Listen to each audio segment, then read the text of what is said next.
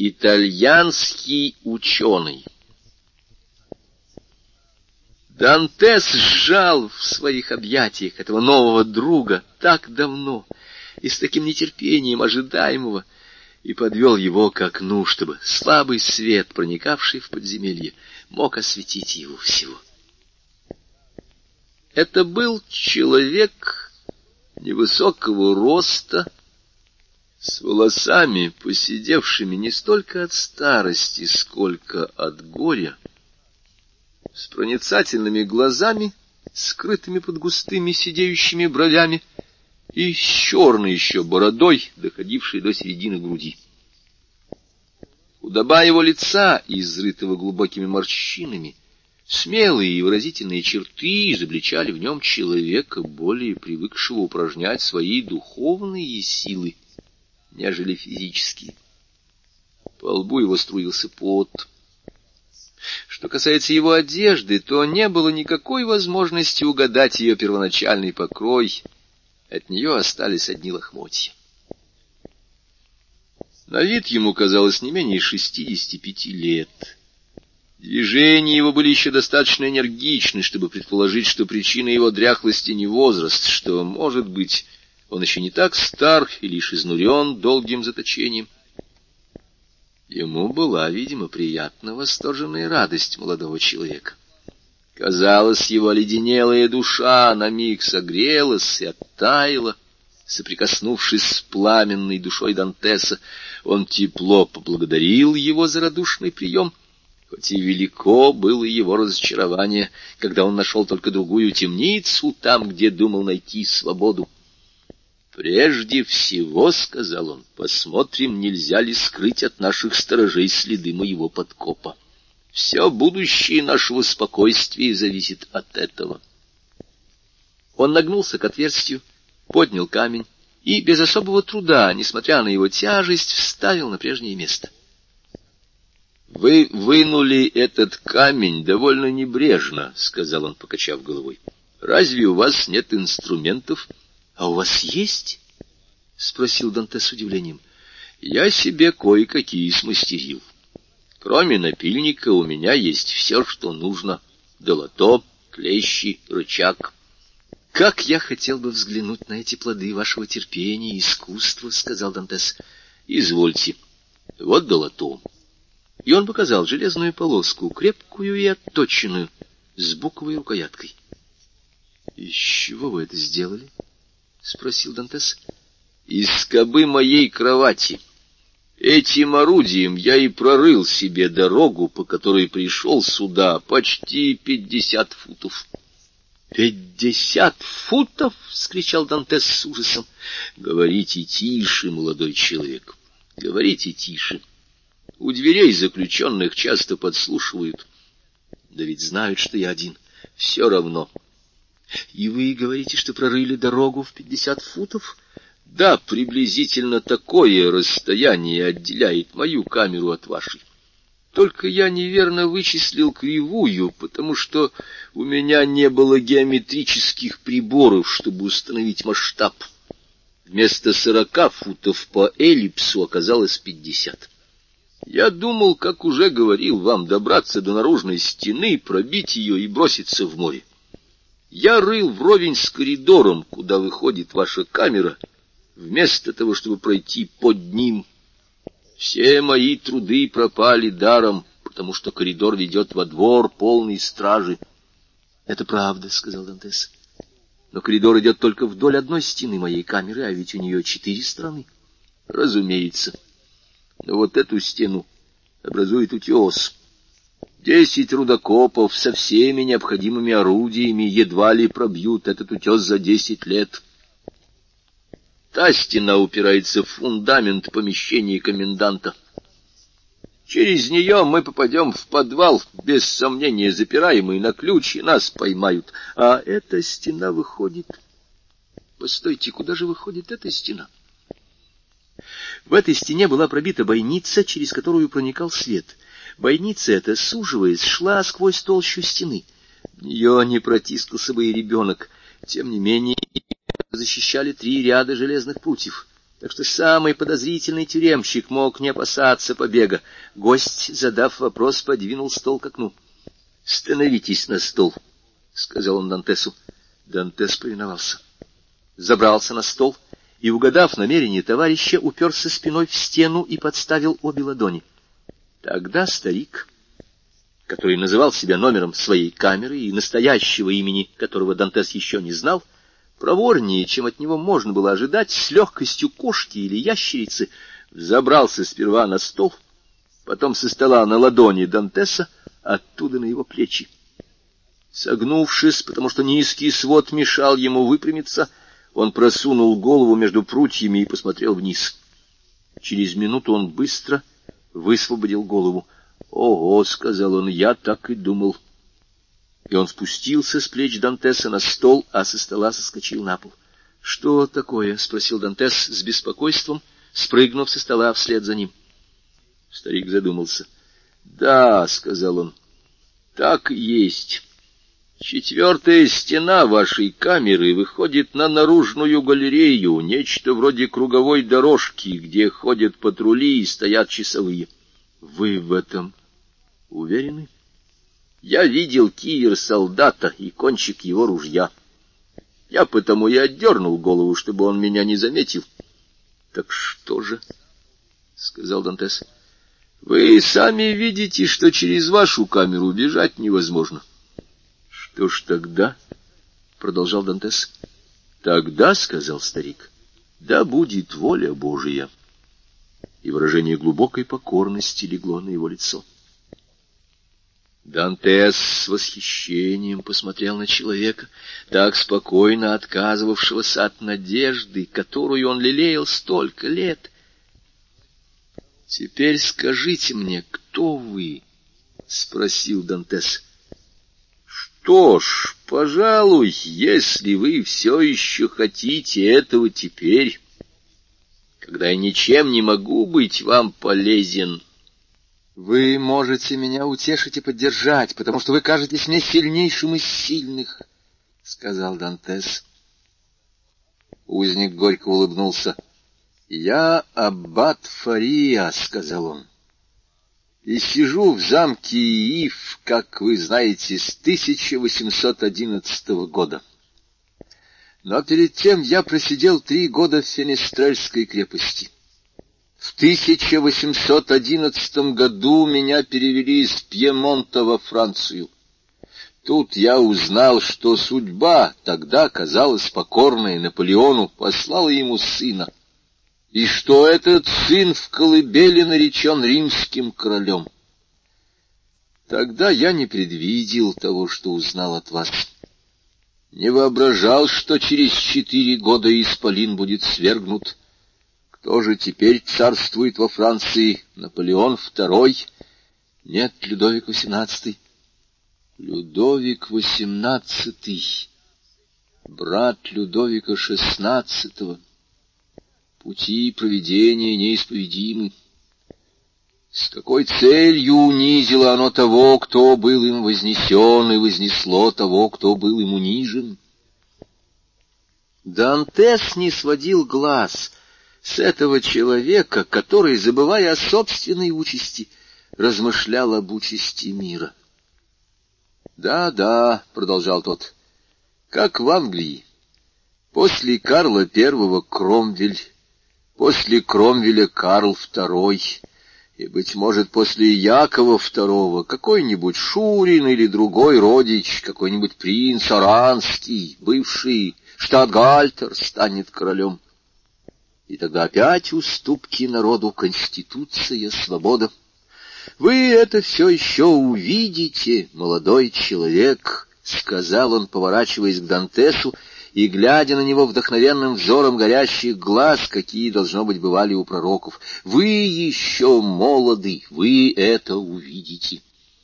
Да, если выйду отсюда. Правда, — отвечала Батфария. Мы в заточении. Бывают минуты, когда я об этом забываю и думаю, что свободен, потому что глаза мои проникают сквозь стены тюрьмы. Но за что же вас заточили? Меня? за то, что я в 1807 году мечтал о том, что Наполеон хотел осуществить в 1811 за то, что я, как Макиавелли, вместо мелких княжеств, гнездящихся в Италии и управляемых слабыми деспотами, хотел видеть единую, великую державу, целостную и мощную, за то, что мне показалось, будто я нашел своего Цезаря Борджия в коронованном глупце, который притворялся, что согласен со мной, чтобы легче предать меня. Это был замысел Александра VI и Климента VII. Он обречен на неудачу, они тщетно брались за его осуществление, и даже Наполеон не сумел завершить его поистине, над Италией тяготеет проклятие. Старик опустил голову на грудь. Александр VI, отец Цезаря Борджиа и римский папа, 1492-1507 годы, Климент VII, римский папа, 1523-1534 годы. Дантесу было непонятно, как может человек рисковать жизнью из таких побуждений. Правда, если он знал Наполеона, потому что видел его и говорил с ним — то о Клименте VII и Александре VI он не имел ни малейшего представления.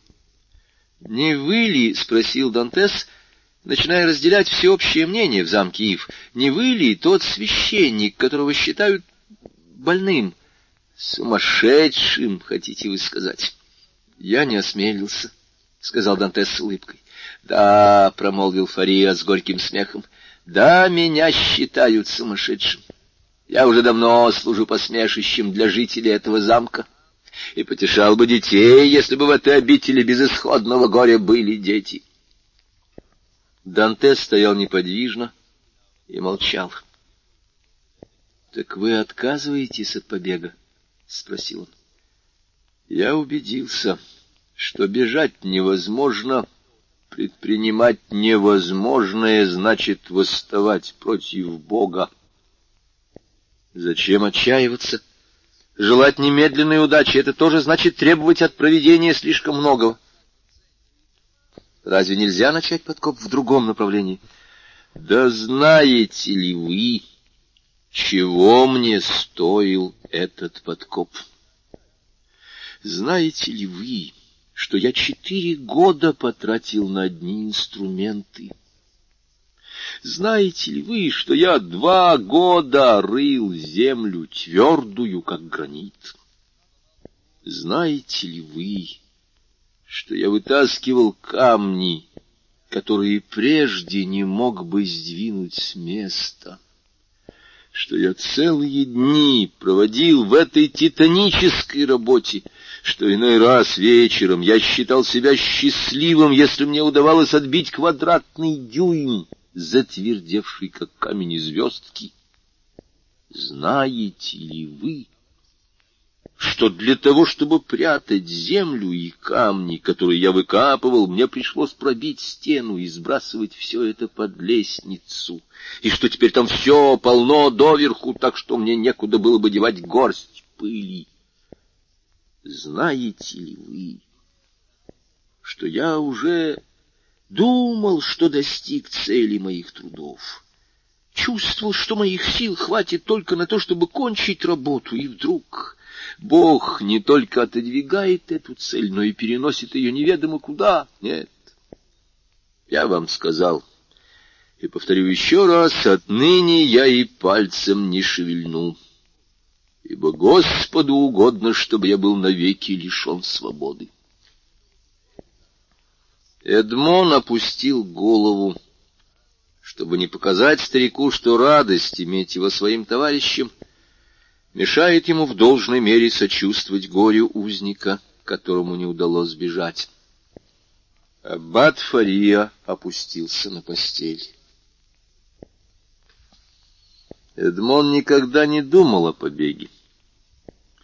Иные предприятия кажутся столь несбыточными, что даже не приходит в голову браться за них, Какой-то инстинкт заставляет избегать их.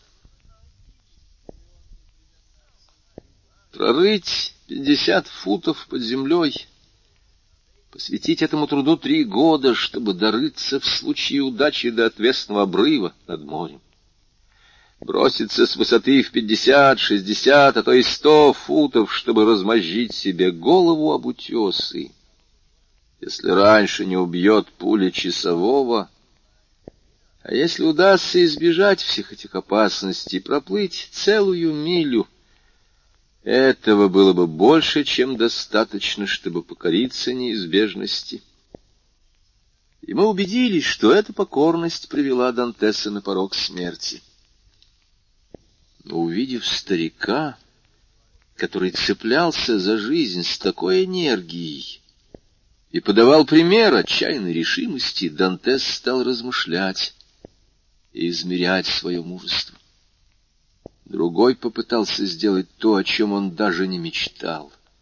Другой, менее молодой, менее сильный, менее ловкий, чем он, трудом и терпением добыл себе все инструменты — необходимые для этой гигантской затеи, которая не удалась только из-за ошибки в расчете. Другой сделал все это. Стал быть, и для него нет ничего невозможного. Фария прорыл пятьдесят футов. Он пророет сто. Пятидесятилетний Фария трудился три года. Он вдвое моложе Фария и проработает шесть лет.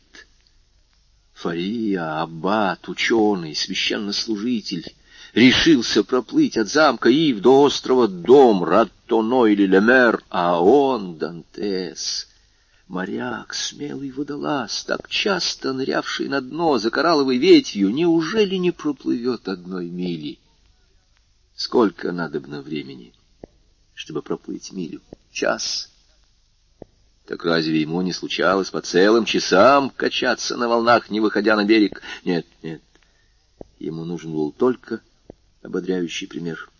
Все, что сделал или мог сделать другой, сделает и Дантес. Он задумался, потом сказал, «Я нашел то, что вы искали». Фария вздрогнул. «Вы?» — спросил он, подняв голову и видно было, что если Дантес сказал правду, то отчаяние его сотоварища продлится недолго. Что же вы нашли? Коридор, который вы пересекли, тянется в том же направлении, что и наружная галерея? Да. Между ними должно быть шагов пятнадцать. Самое большее. Так вот, от середины этого коридора мы проложим путь под прямым углом.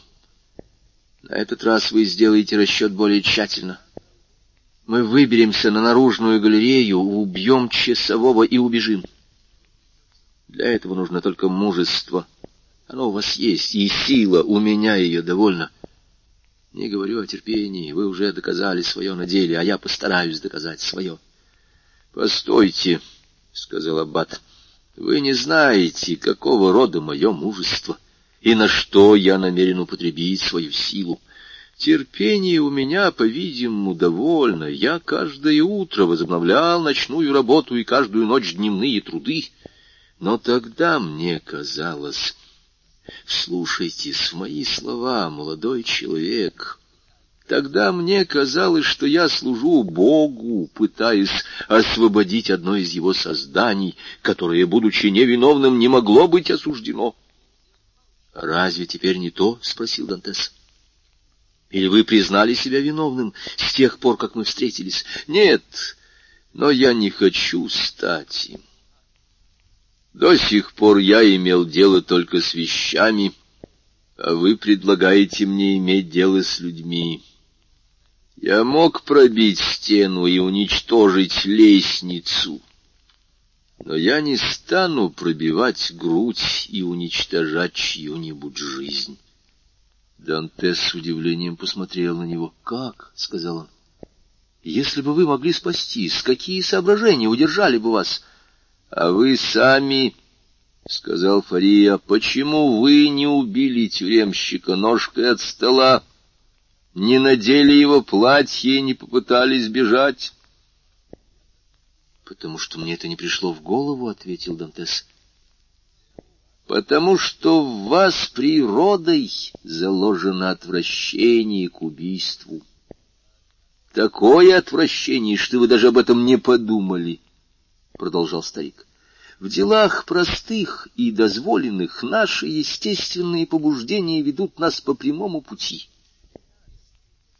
Тигру, который рожден для пролития крови, это его дело, это его назначение. Нужно только одно — чтобы обоняние дало ему знать о близости добычи. Он тотчас же бросается на нее и разрывает на куски. Это его инстинкт, и он ему повинуется.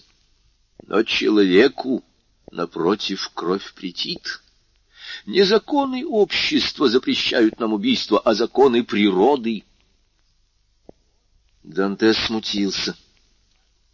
Слова Аббата объяснили ему то, что бессознательно происходило в его уме, или, лучше сказать, в его душе, потому что иные мысли родятся в мозгу, а иные в сердце.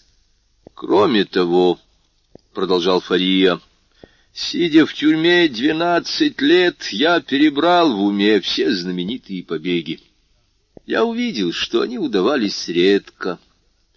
Счастливые побеги, увенчанные полным успехом, — это те, над которыми долго думали, которые медленно подготовлялись. Так герцог Бофор бежал из Венсенского замка. Аббат дю Буква из Форт-Левека, Алатют из Бастилии. Есть еще побеги случайные, это самые лучшие, поверьте мне. Подождем благоприятного случая, если он представится, воспользуемся им. Вы это могли и ждать, — прервал Данте со вздохом. Ваш долгий труд занимал вас ежеминутно, а когда вас не развлекал труд, вас утешала надежда — я занимался не только этим, — сказал Аббат. Что же вы делали? Писал, размышлял. Так вам дают бумагу, перья, чернила? Нет, — сказал Аббат, — но я их делаю сам. Вы делаете бумагу, перья и чернила? — воскликнул Дантес. Да. Дантес посмотрел на старого Аббата с восхищением, но он еще плохо верил его словам. Фария заметил, что он сомневается. — когда вы придете ко мне, — сказал он, — я покажу вам целые сочинения, плод мыслей, изысканий и размышлений всей моей жизни, которые я обдумал в тени Колизея в Риме, у подножия колонны святого Марка в Венеции, на берегах Арно во Флоренции, не подозреваешь, что мои тюремщики дадут мне досуг написать его в стенах замка Ив. Это трактат о возможности всеединой монархии в Италии. Он составит целый толстый том инкварто. И вы написали его на двух рубашках, я изобрел вещество, которое делает холст гладким и плотным, как пергамент. Так вы химик? Отчасти. Я знавал Лавозье и был дружен с Кабанисом. Лавуазье Антуан Лоран, 1743-1794 годы, французский химик, открыл ряд важных законов в области химии газов. Кабанис Пьер Жан Жорж, 1757-1806 годы, французский философ и врач, считавший медицину средством совершенствования человеческого рода. Да, но для такого труда вы нуждались в исторических материалах, у вас были книги? В Риме у меня была библиотека в пять тысяч книг. Читая и перечитывая их, я убедился, что сто пятьдесят хорошо подобранных сочинений могут дать, если не полный итог человеческих знаний, то во всяком случае все, что полезно знать человеку. Я посвятил три года жизни на изучение этих ста пятидесяти томов. и знал их почти наизусть, когда меня арестовали. Тюрьме при небольшом усилии памяти я все их припомнил.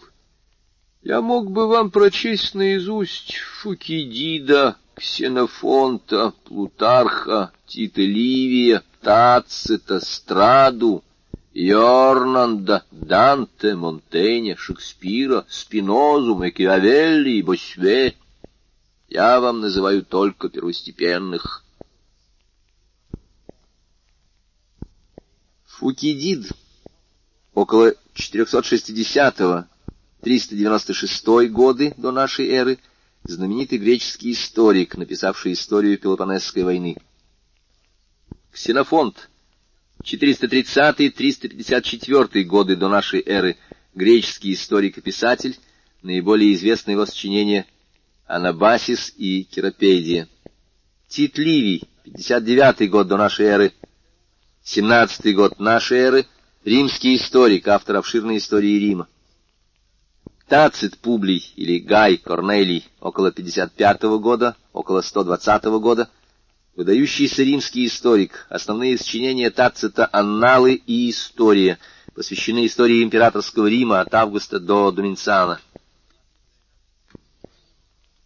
Страда Фомиано, 1572 1649 годы, итальянский историк. Его основная работа «Две декады о Бельгийской войне» повествует о событиях во Фландрии в период Нидерландской буржуазной революции. Йорнанд, обычно Йордан, шестой век нашей эры, готский историк, автор трудов о происхождении и деяниях готов и римская история. Спиноза, Бенедикт, 1632-1677 годы, великий нидерландский философ, материалист и атеист, Главное произведение Спинозы — «Этика». Босюэ, Жан Бенин, 1627-1704 годы, французский проповедник, историк и богослов. — Вы знаете несколько языков? — спросил Дантес. — Я говорю на пяти живых языках. По-немецки, по-французски, по-итальянски, по-английски и по-испански. С помощью древнегреческого понимаю нынешний греческий язык. Правда, я еще плохо говорю на нем, но я изучаю его. — Вы изучаете греческий язык? — спросил Дантес. — Да. Я составил лексикон слов мне известных я их расположил всеми возможными способами так, чтобы их было достаточно для выражения моих мыслей. Я знаю около тысячи слов. Больше мне и не нужно, хотя в словарях их содержится чуть ли не сто тысяч. Красноречивым я не буду, но понимать меня будут вполне, а этого мне довольно. Все более и более изумляясь, Эдмон начинал находить способности этого странного человека почти сверхъестественными. Он хотел поймать его на чем-нибудь и продолжал. «Но если вам не давали перьев, то чем же вы написали такую толстую книгу?» «Я сделал себе прекрасные перья. Их предпочли бы гусиным, если бы узнали о них» из головных хрящей тех огромных мерланов, которых нам иногда подают в постные дни. Я очень люблю среду, пятницу и субботу, потому что эти дни приумножают запас моих перьев, а исторические труды мои, признаюсь, мое любимое занятие. Погружаясь в прошлое, я не думаю о настоящем. Свободно и независимо прогуливаясь по истории, я забываю, что я в тюрьме. — А чернила? — спросил Дантес. — Из чего вы сделали чернила? — В моей камере прежде был камин, — отвечал Фария. Трубу его заложили, по-видимому, незадолго до того, как я там поселился, но в течение долгих лет его топили, и все его стенки обросли сажей. Я растворяю эту сажу в вине, которые мне дают по воскресеньям, и таким образом добываю превосходные чернила. Для некоторых заметок, которые должны бросаться в глаза, я накалываю палец и пишу кровью. — А когда мне можно увидеть все это? — спросил Дантес. — Когда вам угодно, — сказал Фария. — Сейчас же. — Так ступайте за мною, — сказал Аббат. Он спустился в подземный ход и исчез в нем. Дантес последовал за ним. Камера Аббата Пройдя довольно легко, хоть и согнувшись подземным ходом, Дантес достиг конца коридора, прорытого аббатом. Тут проход суживался, и в него едва можно было пролезть ползком. Пол в камере аббата был вымощен плитами. Подняв одну из них в самом темном углу, он и начал трудную работу, окончание которой видел Дантес. Проникнув в камеру и став на ноги, Эдмонд с любопытством стал оглядываться по сторонам. С первого взгляда в этой камере не было ничего необыкновенного. — Так, — сказал Аббат, — теперь только четверть первого. У нас остается еще несколько часов. Дантес посмотрел кругом, ища глазами часы, по которым Аббат определял время с такой точностью — «Посмотрите», — сказал Аббат, — «на солнечный луч, проникающий в мое окно, и на эти линии, вычерченные мной на стене. По этим линиям я определяю время вернее, чем если бы у меня были часы, потому что часы могут испортиться, а солнце и земля всегда работают исправно». Дантес ничего не понял из этого объяснения. Видя, как солнце встает из-за гор и опускается в Средиземное море, он всегда думал, что движется солнце, а не земля. Незаметное для него двойное движение земного шара, на котором он жил, казалось ему неправдоподобным.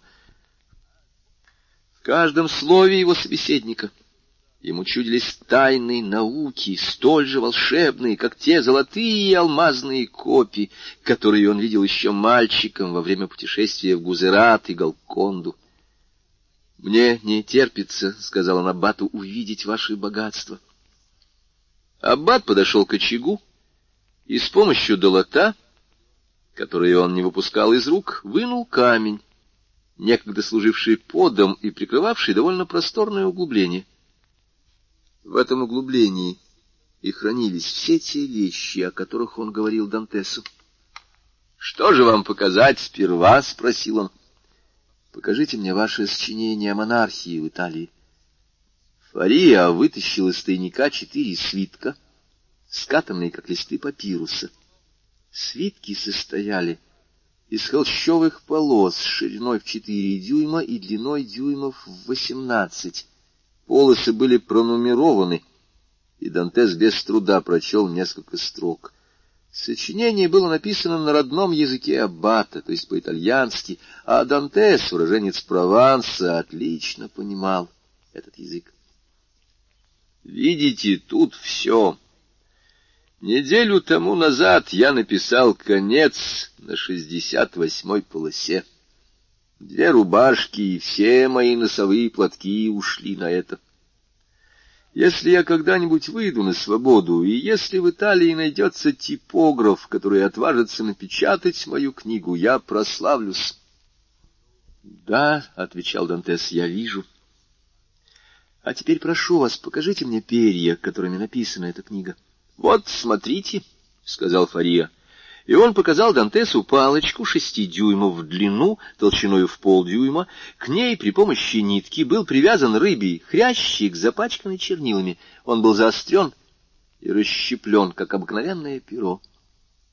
Дантес рассмотрел перо и стал искать глазами инструмент, которым оно было так хорошо очинено. — Вы ищете перочинный ножик, — сказал Фария. — Это моя гордость. Я сделал и его, и этот большой нож из старого железного подсвечника. Ножик резал, как бритва. А нож имел еще то преимущество, что мог служить и ножом, и кинжалом. Дантес рассматривал все эти вещи с таким же любопытством, с каким бывало в марсельских лавках редкостей, разглядывал орудия, сделанные дикарями, привезенные с южных островов капитанами дальнего плавания. Что же касается чернил, — сказал Фария, — то вы знаете, из чего я их делаю. Я изготовляю их по мере надобности. Теперь я удивляюсь только одному, — сказал Дантес. — Как вам хватило дней на всю эту работу? — Я работал и по ночам, — сказал Фарио. — По ночам? Вы что же, как кошка видите ночью? — Нет, но Бог дал человеку ум, который возмещает несовершенство чувств. Я создал себе освещение. Каким образом? От говядины, которую мне дают, я срезаю жир, растапливаю его и извлекаю чистое сало. Вот мой светильник. И аббат показал Дантесу плошку, вроде тех, которыми освещают улицы в торжественные дни. А огонь? Вот два кремня и труд, сделанный из лоскута рубашки. А спички? Я притворился, что у меня накожная болезнь, и попросил серы, мне ее дали. Дантес положил все вещи на стол и опустил голову, потрясенный упорством и силою этого ума. — Это еще не все, — сказал Фария, — ибо не следует прятать все свои сокровища в одно место. Закроем этот тайник. Они вдвинули камень на прежнее место. Аббат посыпал его пылью и растер ее ногою, чтобы не было заметно, что камень вынимали. Потом подошел к кровати и отодвинул ее. За изголовьем было отверстие, почти герметически закрытое камнем. В этом отверстии лежала веревочная лестница, футов тридцати длиною. Дантес испробовал ее. Она могла выдержать любую тяжесть. — Где вы достали веревку для этой превосходной лестницы? — спросил Дантес. — Во-первых, из моих рубашек, а потом из простынь, которые я раздергивал в продолжении трех лет, пока сидел в Фенестреле. Когда меня перевели сюда, я ухитрился захватить с собою заготовленный материал. Здесь я продолжил работу. И никто не замечал, что ваши простыни не подрублены. — я их зашивал. Чем? Вот этой иглой. И аббат достал из-под лохмотьев своего платья длинную и острую рыбью кость с продетой в нее ниткой. Дело в том, — продолжал Фария, — что я сначала хотел выпилить решетку и бежать через окно. Оно немного шире вашего, как вы видите, — я бы его еще расширил перед самым побегом, но я заметил, что оно выходит во внутренний двор и отказался от этого намерения. Однако я сохранил лестницу на тот случай, если бы, как я вам уже говорил, представилась возможность непредвиденного побега. Но Дантес, рассматривая лестницу, думал совсем о другом. В голове его мелькнула новая мысль. Быть может, этот человек, такой умный, изобретательный, ученый, разберется в его несчастье, которое для него самого всегда было окутано тьмою. — О чем вы думаете? — спросил Аббат с улыбкой, принимая задумчивость Дантеса за высшую степень восхищения. — Во-первых, о том, какую огромную силу ума вы потратили, чтобы дойти до цели. Что совершили бы вы на свободе? Может быть, ничего. Я растратил бы свою на мелочи. Только несчастье раскрывает тайны и богатства человеческого ума. Для того, чтобы порох дал взрыв, его надо сжать. Тюрьма сосредоточила все мои способности, рассеянные в разных направлениях. Они столкнулись на узком пространстве, а вы знаете, что из столкновений тут рождается электричество, из электричества молнии, из молнии свет. Нет, я ничего не знаю, — отвечал Дантес, подавленный своим невежеством. Некоторые ваши слова лишены для меня всякого смысла. Какое счастье быть таким ученым, как вы! Аббат улыбнулся. — Но вы еще о чем-то думали? — Да. — Об одном вы мне сказали, а второе? — Второе вот что. Вы мне рассказали свою жизнь, а моей не знаете. Ваша жизнь еще так коротка, что не может заключать в себе важных событий. Она заключает огромное несчастье, — сказал Дантес. Несчастье, которого я ничем не заслужил. Я бы желал, чтобы никогда больше не богохульствовать, убедиться в том, что в моем несчастье виноваты люди. Так вы считаете себя невиновным в том преступлении, которое вам приписывают? Я невинен. Клянусь жизнью тех, кто мне дороже всего на свете. Жизнью моего отца и Мерседес. — Хорошо, — сказал Аббат, закрывая тайник и подвигая кровать на прежнее место. — Расскажите мне вашу историю. И Дантес рассказал то, что Аббат назвал его историей. Она ограничивалась путешествием в Индию и двумя-тремя поездками на восток рассказал про свой последний рейс, про смерть капитана Леклера, поручение к маршалу и свидание с ним, его письмо к господину Нуартье, рассказал про возвращение в Марсель, свидание с отцом, про свою любовь к Мерседес, про обручение, арест, допрос, временное исключение в здании суда и, наконец, окончательное заточение в замке Ив. Больше он ничего не знал не знал даже, сколько времени находится в тюрьме. Выслушав его рассказ, Аббат глубоко задумался. «В науке права, — сказал он, помолчав, — есть мудрая аксиома, о которой я вам уже говорил. Кроме тех случаев, когда дурные мысли порождены испорченной натурой, человек сторонится преступления. Но цивилизация сообщила нам искусственные потребности, пороки и желания, которые иногда заглушают в нас доброе начало и приводят ко злу. Отсюда положение. Если хочешь найти преступника, ищи того, кому совершенное преступление могло принести пользу. Кому могло принести пользу ваше исчезновение? Да никому. Я так мало значил. Не отвечайте опрометчиво. В вашем ответе нет ни логики, ни философии.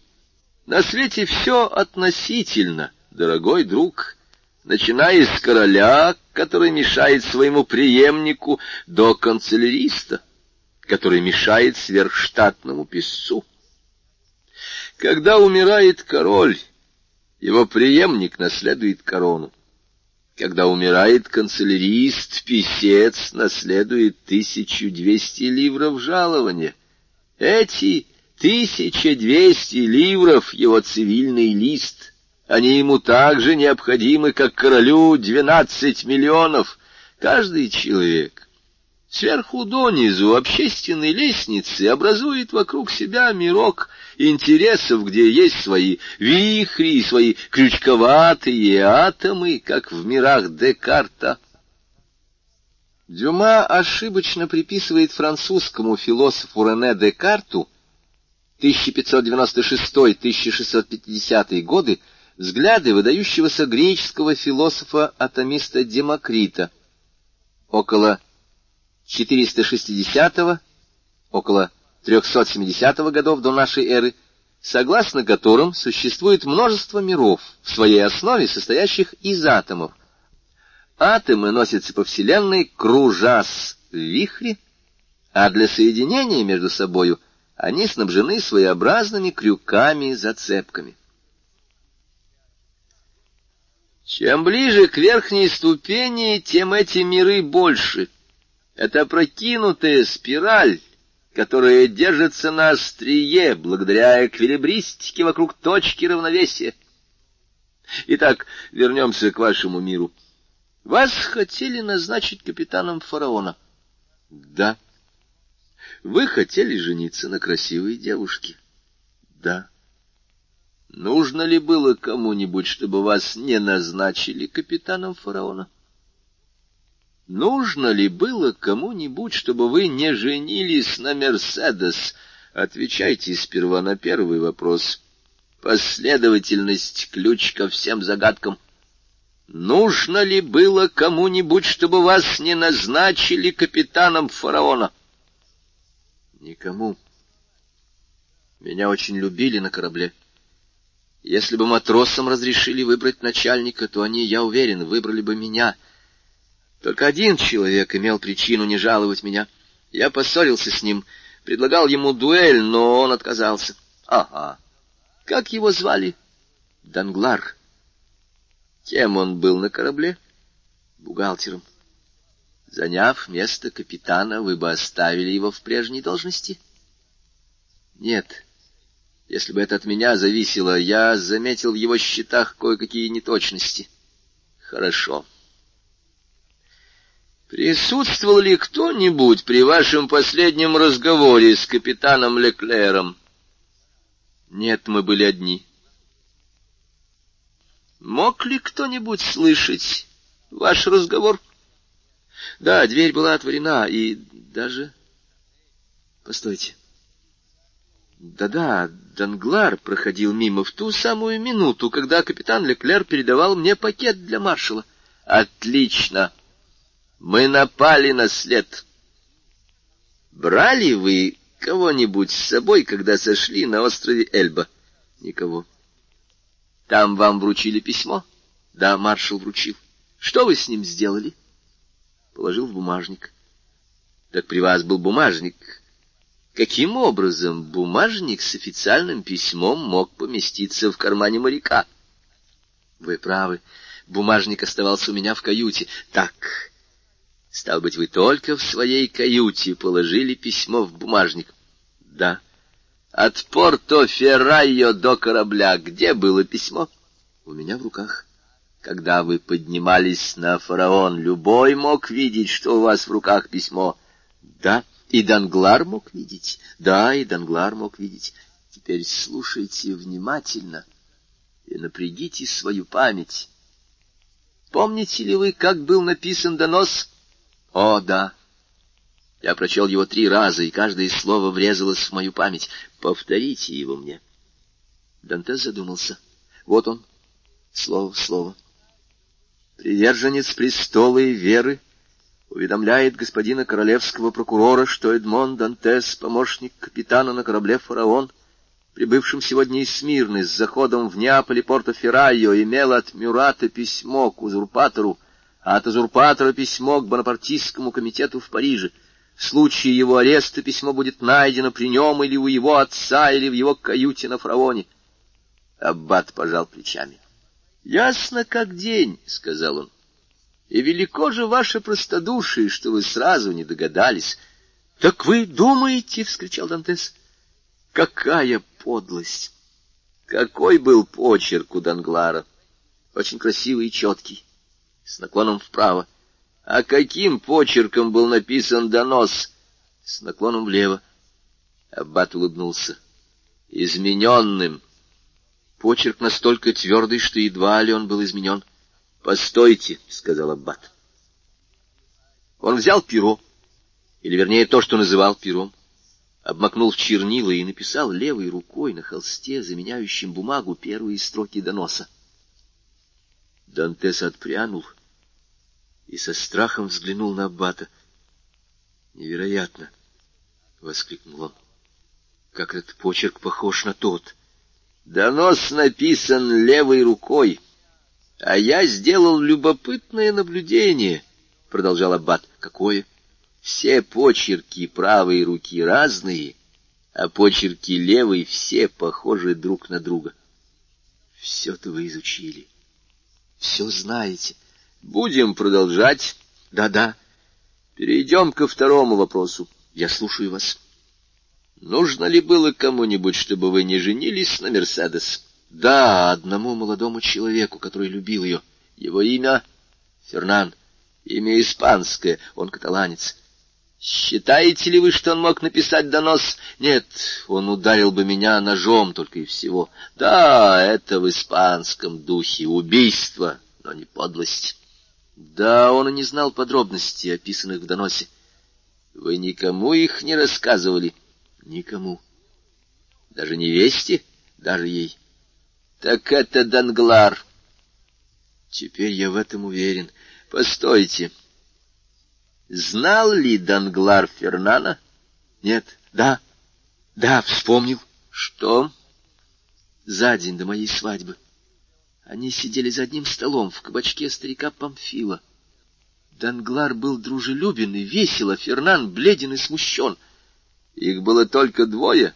Нет, с ними сидел третий, мой хороший знакомый. Он-то, верно, и познакомил их. Портной, кадрус, но он уже был пьян. Постойте, постойте. Как же я не вспомнил этого раньше. На столе, где они пили, стояла чернильница. Лежала бумага, перья. Дантес провел рукою по лбу. О, подлецы, подлецы! Хотите знать еще что-нибудь? — спросил Аббат с улыбкой.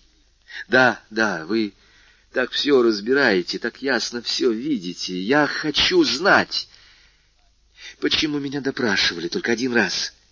Почему меня обвинили без суда? — Это уже посложнее, — сказал Аббат. — Пути правосудия темны и загадочные, в них трудно разобраться. Проследить поведение обоих ваших врагов — это было просто детской игрой. — а теперь вам придется дать мне самые точные показания. Извольте, спрашивайте. Вы поистине лучше знаете мою жизнь, чем я сам. Так, кто вас допрашивал? Королевский прокурор или его помощник, или исследователь? Помощник. Молодой, старый? Молодой. Лет двадцати семи. Так, еще не испорченный, но уже чистолюбивый, — сказал Аббат. — Как он с вами обращался? — Скорее ласково, нежели строго. — Вы все ему рассказали? — Все. Обращение его менялось во время допроса. На одно мгновение, когда он прочел письмо, служившее уликой против меня, он, казалось, был потрясен моим несчастьем. — Вашим несчастьем? — Да. — и вы уверены, что он скорбел именно о вашем несчастье? Во всяком случае, он дал мне явные доказательства своего участия. Какое именно? Он сжег единственную улику, которая могла мне повредить. Которую? Донос? Нет, письмо. Вы уверены в этом? Это произошло на моих глазах. Тут что-то не то. Сдается мне, что этот помощник прокурора более низкий негодяй, чем можно предположить. Честное слово. Меня бросает в дрожь, — сказал Дантес. Неужели мир населен только тиграми и крокодилами? Да, но только двуногие тигры и крокодилы куда опаснее всех других. Пожалуйста, будем продолжать. Извольте. — вы говорите, что он сжег письмо. Да. И прибавил, видите, против вас имеется только эта улика, и я уничтожаю ее. Такой поступок слишком благороден и потому неестествен. Вы думаете? Я уверен. К кому было письмо? Господину Нуартье в Париже, улица Кокерон, номер тринадцать. Не думаете ли вы, что помощник прокурора мог быть заинтересован в том, чтобы это письмо исчезло? Может быть. Он несколько раз заставил меня обещать, будто бы для моей же пользы, не говорить никому об этом письме, и взял с меня клятву, что я никогда не произнесу имени, написанного на конверте. — Ну, Артье, — повторил Аббат, — ну, Артье... Я знал одного Нуартье при дворе бывшей королевы Атрурии. Знал Нуартье, жерандиста, во время революции. А как звали вашего помощника-прокурора? Давильфор. Аббат расхохотался. Дантес посмотрел на него с изумлением. — Что с вами? — сказал он. — Видите, этот солнечный луч? — спросил Аббат. — Вижу. — Ну так вот. Теперь ваше дело для меня яснее этого луча. Бедный мальчик. И он был ласков с вами. Да. Этот достойный человек сжег, уничтожил письмо. Да. Благородный поставщик палача взял с вас клятву, что вы никогда не произнесете имени Нортье. Да. А этот Нортье, несчастный вы слепец, да знаете ли вы, кто такой этот Нортье? Этот Нортье, его отец — Если бы молния ударила у ног Дантеса и разверзла перед ним пропасть, на дне которой он увидел бы ад, она не поразила бы его так внезапно и так ошеломляюще, как слова Аббата. Он вскочил и схватился руками за голову. «Его отец! Его отец!» — вскричал он. «Да!» его отец, которого зовут Нортье де Вильфор, — отвечал Аббат. И тогда ослепительный свет озарил мысли Дантеса. Все, что прежде казалось ему темным, внезапно засияло в ярких лучах. Изменчивое поведение Вильфора во время допроса, уничтожение письма, требование клятвы, просительный голос судьи, который не грозил, оказалось, умолял, все пришло ему на память.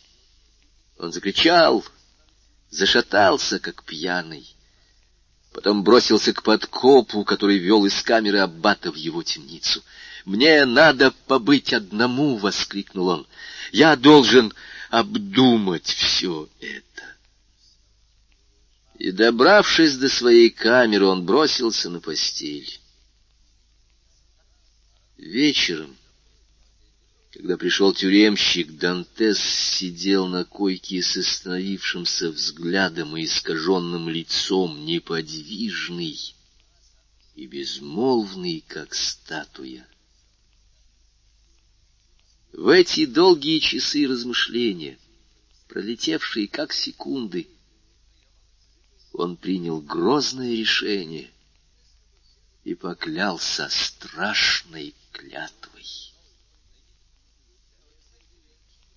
Дантеса пробудил от задумчивости человеческий голос. Голос аббата Фария — который после ухода тюремщика пришел пригласить Эдмона отужинать с ним. Звание сумасшедшего, и притом забавного сумасшедшего, давало старому узнику некоторые привилегии, а именно право на хлеб побелее и на графинчик вина по воскресеньям. Было как раз воскресенье и аббат пришел звать своего молодого товарища разделить с ним хлеб и вино. Дантес последовал за ним.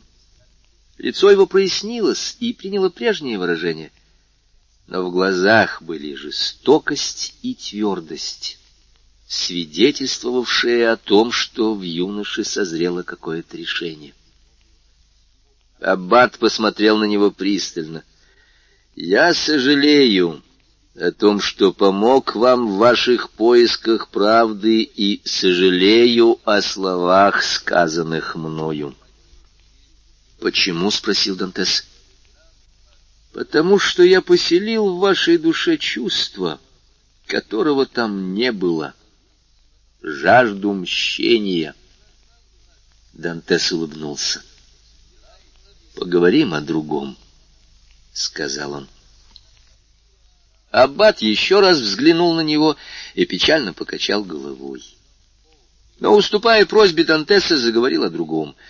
Беседа с Аббатом, как с любым собеседником, много перенесшим, много страдавшим, была поучительна и неизменно занимательна. Но в ней не было эгоизма. Этот страдалец никогда не говорил о своих страданиях. Дантес с восторгом ловил каждое его слово.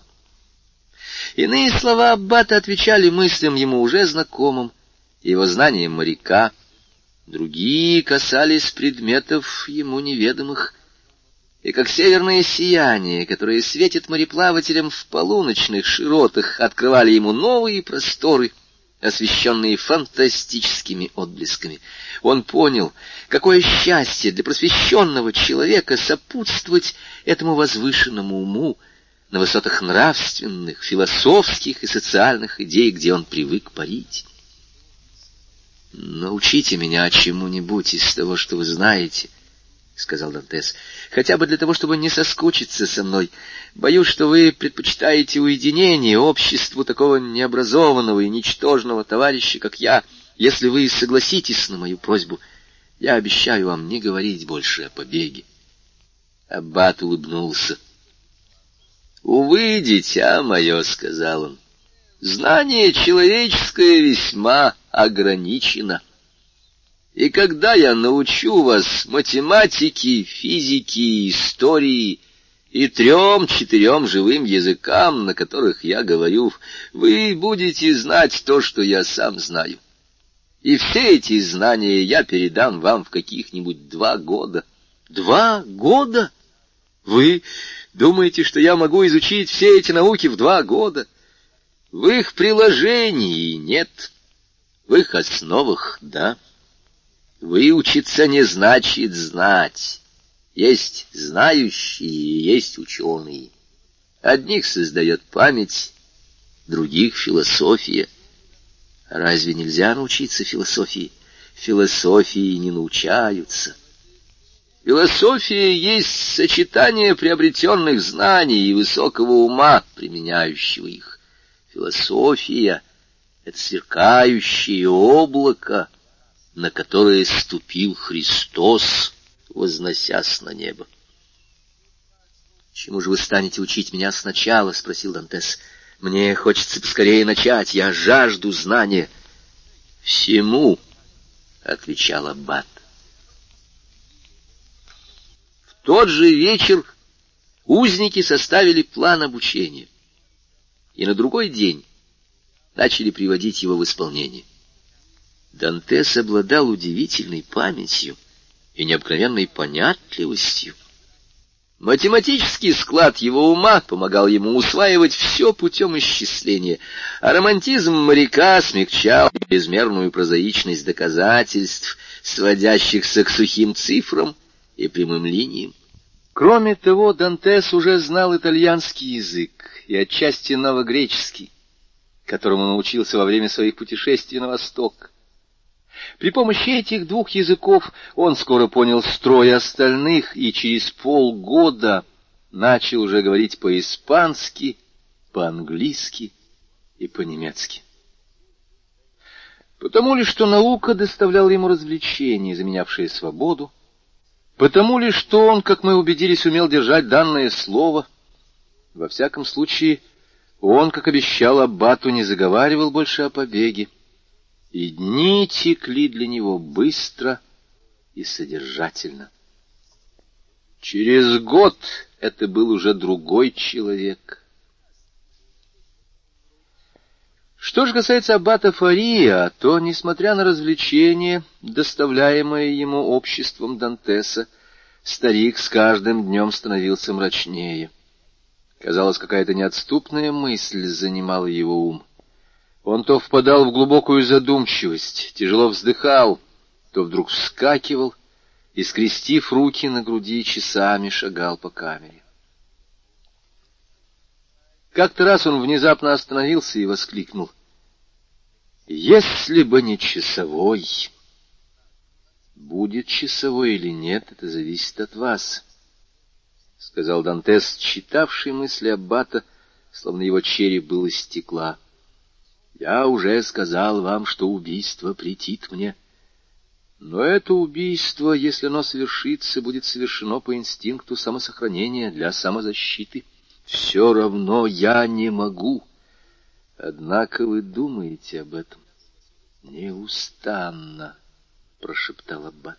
— И вы нашли способ? — живо спросил Дантес. — Нашел. Если бы на галерею поставили часового, который был бы слеп и глух... — Он будет и слеп, и глух, — отвечал Эдмон с твердостью, испугавший Аббата. «Нет, нет!» — крикнул он. «Это невозможно!» Дантес хотел продолжать этот разговор, но Аббат покачал головой и не стал отвечать. Прошло три месяца. «Вы сильный?» — спросил однажды Дантес Аббат. Дантес вместо ответа взял долото, согнул его подковой и снова выпрямил. Дадите честное слово, что убьете часового только в случае крайней необходимости. Даю честное слово. Тогда мы можем исполнить наше намерение, — сказал Аббат. А сколько потребуется времени на то, чтобы его исполнить? Не меньше года. И можно приняться за работу хоть сейчас. Вот видите... «Мы потеряли целый год!» — вскричал Дантес. «По-вашему, потеряли?» «Простите меня ради Бога!» — воскликнул Эдмон, покраснев. «Полно!» — сказал Аббат. «Человек всегда только человек, а вы еще один из лучших, каких я знавал. Так слушайте. Вот мой план».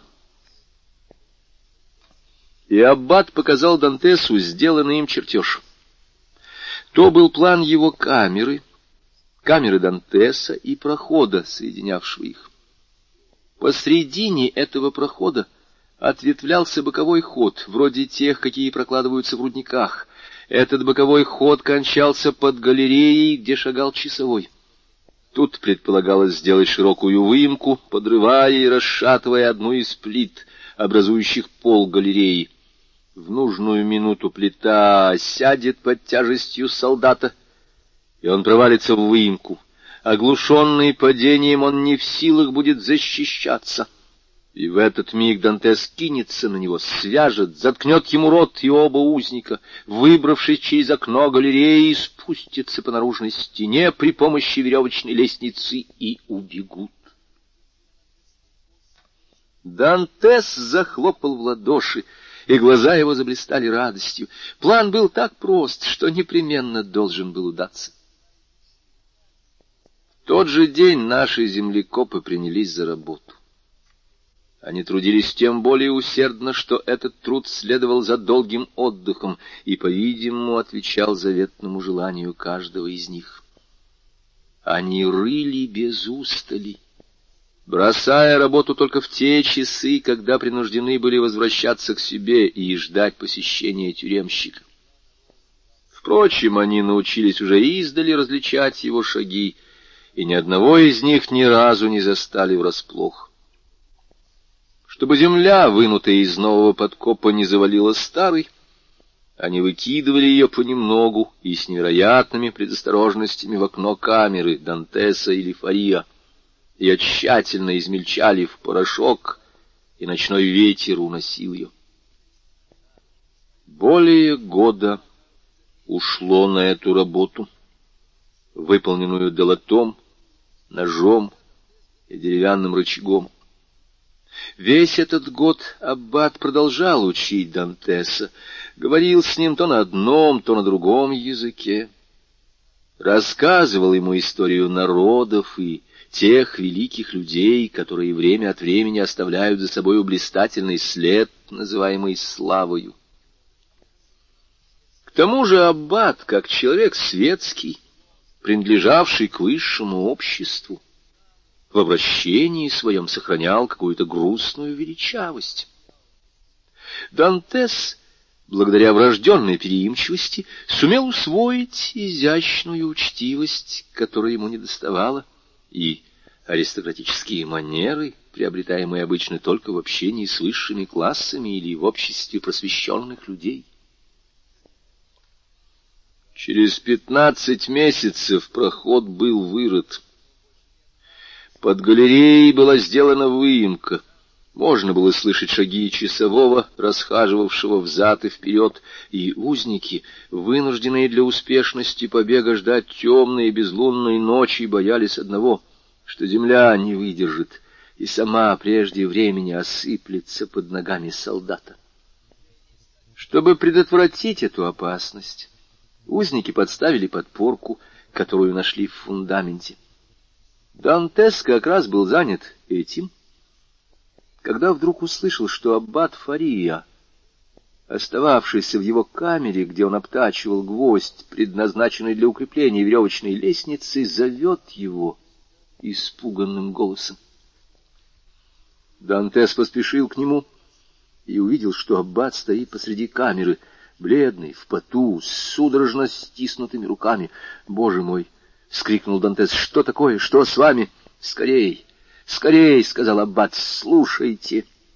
Дантес посмотрел на посеревшее лицо Аббата, на его глаза, окруженные синевой, на белые губы, на взъерошенные волосы, и в страхе выронил из рук долото.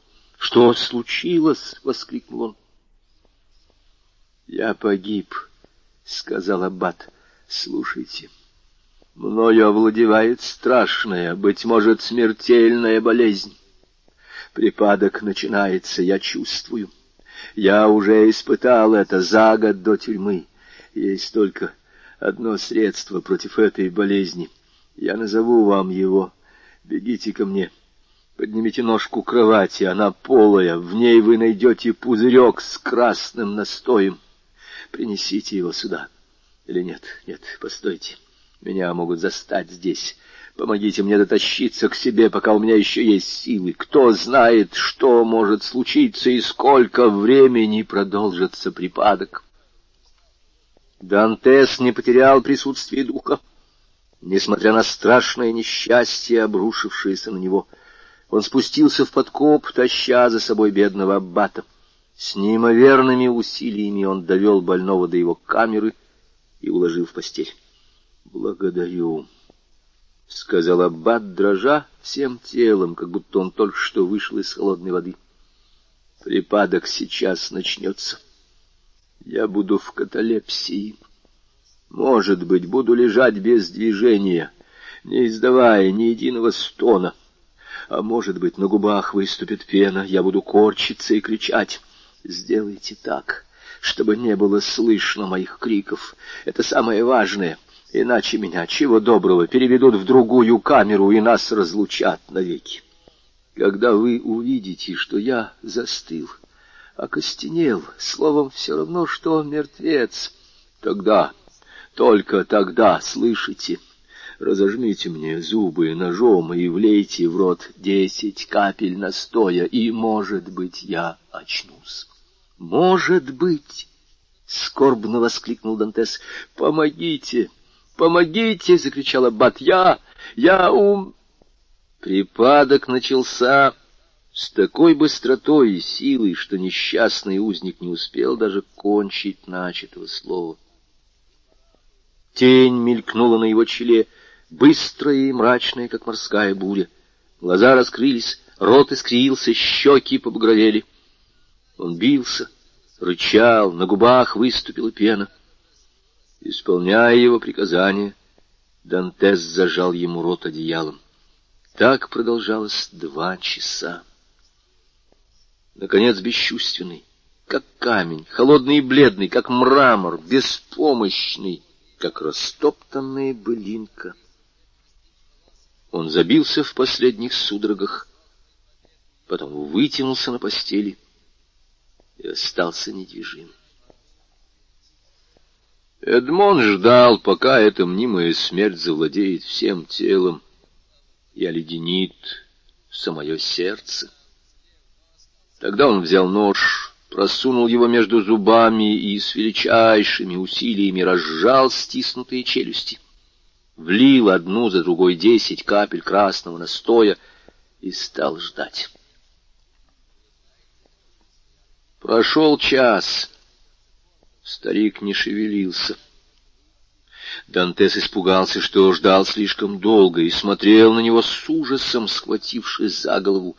Наконец легкая краска показалась на щеках, в глазах, все время остававшихся открытыми и пустыми, мелькнуло сознание, легкий вздох вылетел из уст. Старик пошевелился. «Спасен! Спасен!» — закричал Дантес.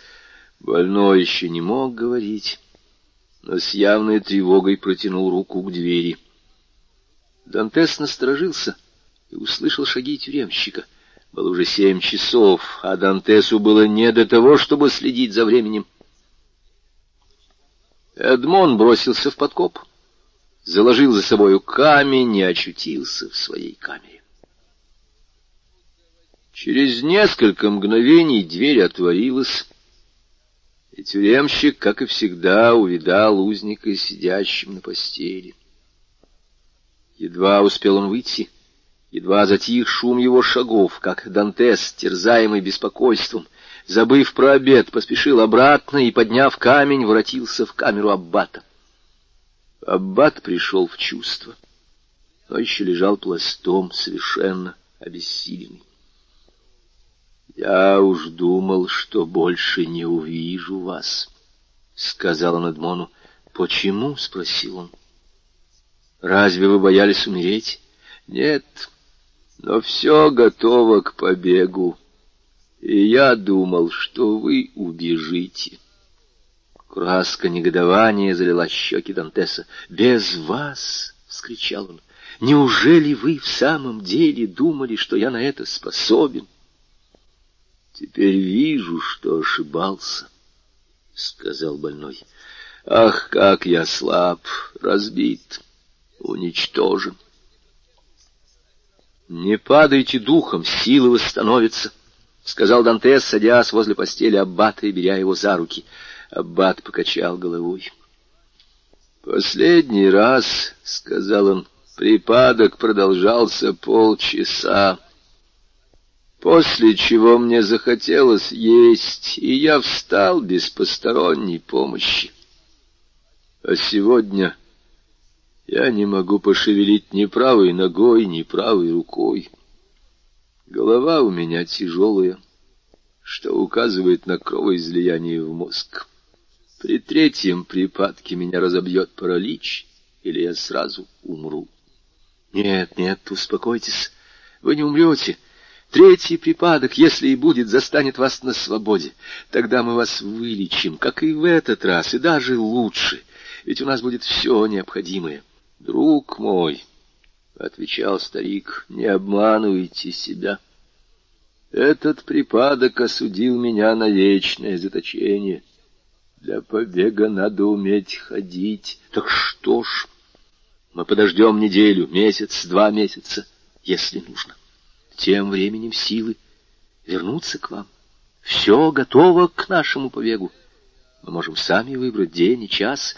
Как только вы почувствуете, что можете плавать, мы тотчас же бежим. Мне уже больше не плавать, — отвечал Фария. Эта рука парализована, и не на один день, а навсегда. Поднимите ее и вы увидите, как она тяжела. Дантес поднял руку больного, она упала, как камень. Он вздохнул. «Теперь вы убедились, Эдмон», — сказал Фария. «Верьте мне, я знаю, что говорю. С первого приступа моей болезни я не переставал думать о ней. Я ждал ее» потому что она у меня наследственная. Мой отец умер при третьем припадке. Дед тоже. Врач, который дал мне рецепт настоя, а это никто иной, как знаменитый Кабанис, предсказал мне такую же участь.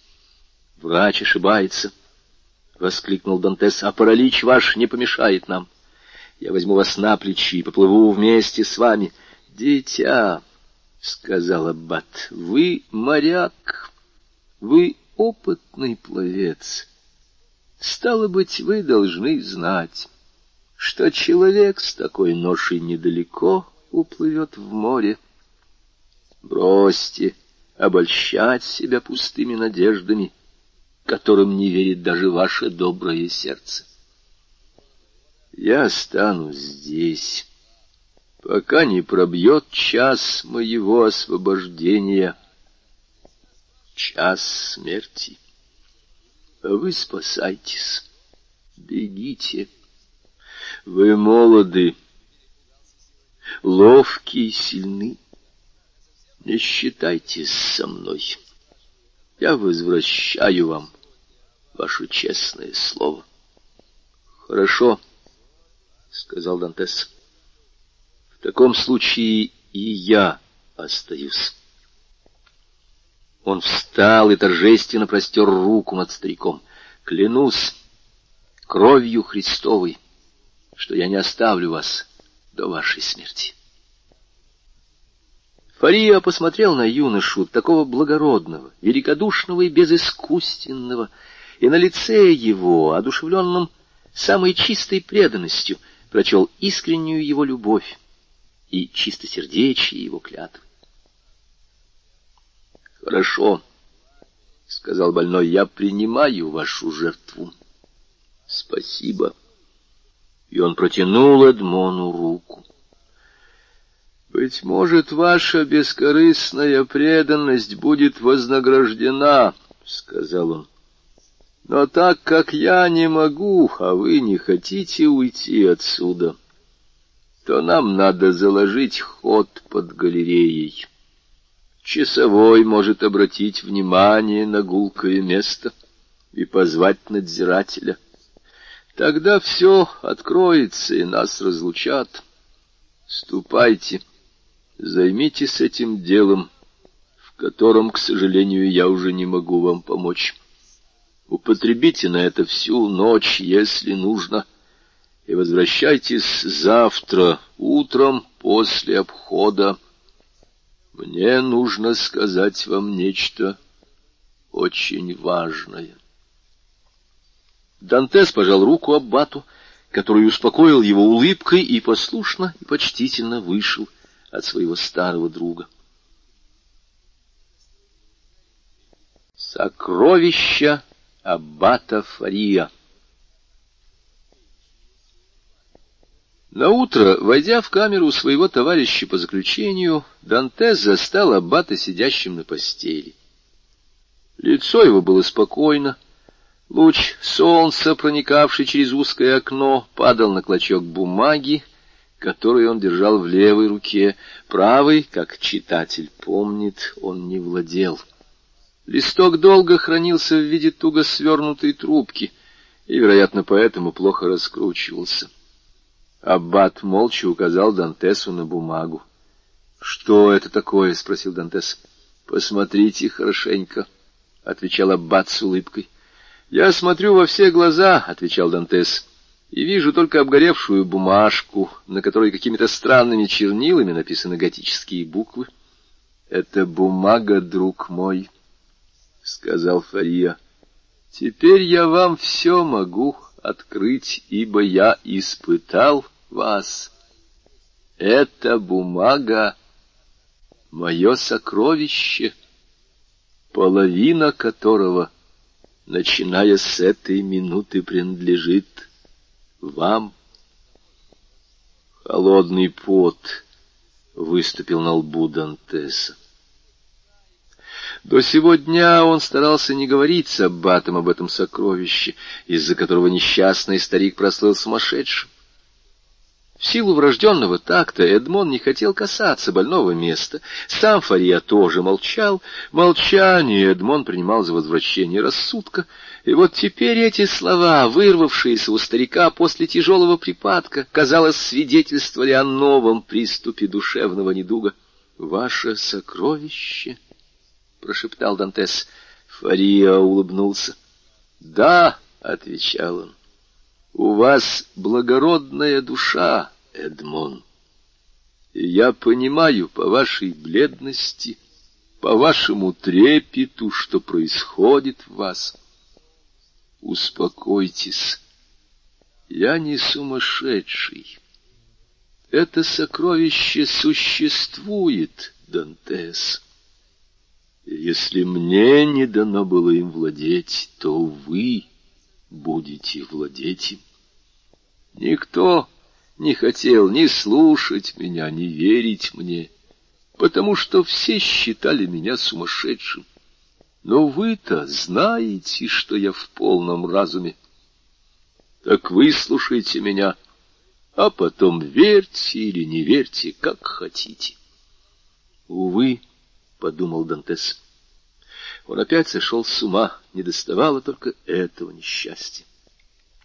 Потом прибавил вслух. «Друг мой, припадок изнурил вас. Не лучше ли вам отдохнуть? Завтра, если угодно, я выслушаю ваш рассказ, а сегодня мне хочется просто поухаживать за вами. К тому же, — прибавил он, улыбаясь, — не такое уж для нас с вами спешное дело это сокровище. — Очень спешное, Эдмон. — отвечал старик. — Кто знает, может быть, завтра или послезавтра случится третий припадок. Ведь тогда все будет кончено. Правда, я часто с горькой радостью думал об этих богатствах, которые могли бы составить счастье десяти семейств. Они потеряны для тех, кто меня преследовал. Мысль эта была моим мщением, и я упивался ею во мраке тюрьмы. Но теперь, когда я простил миру ради любви к вам, теперь, когда я вижу в вас молодость и будущее, когда я думаю, какое счастье может вам принести моя тайна, я боюсь опоздать Боюсь лишить такого достойного владельца, как вы, обладания этим зарытым богатством. Эдмон со вздохом отвернулся. — Вы все еще не верите, Эдмон, — продолжал Фария. — Слова мои не убедили вас. Я вижу, вам нужны доказательства.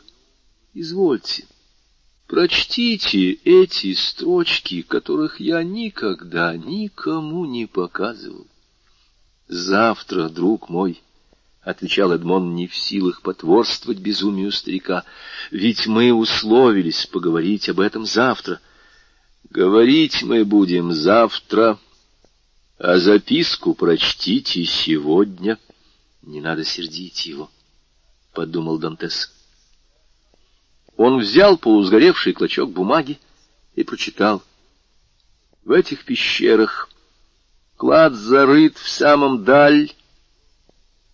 Каковой клад завещаю ему и отдаю в по единственному моему наследнику. 25 апреля 1490 чес.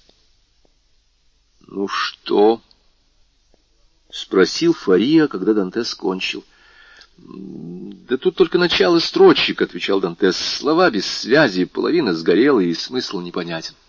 — Для вас, потому что вы читаете в первый раз, но не для меня, который просидел над этим клочком много ночей, воссоздал каждую фразу, каждую мысль,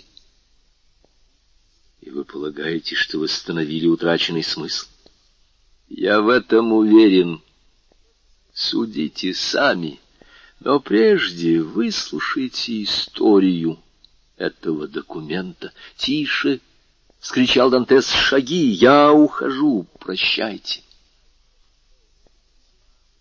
Дантес, радуясь, что может уклониться от рассказа и от объяснения, — которые только подтвердили бы ему сумасшествие его друга. Скользнул, как змея, в подземный ход, а Фария, собрав последние силы, толкнул ногою плиту и прикрыл ее рогожей, чтобы не заметили щелей, которых он не успел присыпать землей. Вошел комендант. Узнав от сторожа о болезни аббата, он пожелал сам взглянуть на него. Фария принял его, сидя, избегая всякого неловкого движения, так что ему удалось скрыть от коменданта, что правая сторона его тела парализована. Он боялся, что комендант из сострадания к нему велит перевести его в другую, лучшую камеру и таким образом разлучить с его молодым товарищем. Но, к счастью, этого не случилось, и комендант удалился в полном убеждении, что у бедного безумца — к которому он в глубине души питал некоторую привязанность, просто легкое недомогание. Тем временем Дантес, сидя на постели и опустив голову на руки, старался собраться с мыслями. За время своего знакомства с Аббатом он видел столько доказательств ясного ума, глубочайшей рассудительности и логической последовательности, что не мог понять, Каким образом высочайшая мудрость может проявляться во всем и только относительно одного предмета уступать место помешательству? Кто заблуждается? Фария, говоря о своем сокровище, или все, считая Фария сумасшедшим? Дантес просидел у себя весь день, не решаясь вернуться к своему другу. Он старался отдалить ту страшную минуту, когда он убедится, что Фария сумасшедший. Вечером, после обычного обхода, не дождавшись Эдмона, Фария сам попытался преодолеть разделявшие их расстояние. Эдмон услышал шорох и содрогнулся, представив себе мучительные усилия, с которыми полз разбитый пролечом старик — Эдмон принужден был втащить его к себе, потому что старик никак не мог пролезть в узкое отверстие, которое вело в камеру Дантеса. «Видите, с каким ожесточением я вас преследую», — сказал Фария, ласково улыбаясь. «Вы думали уклониться от моей щедрости, но это вам не удастся. Итак, слушайте».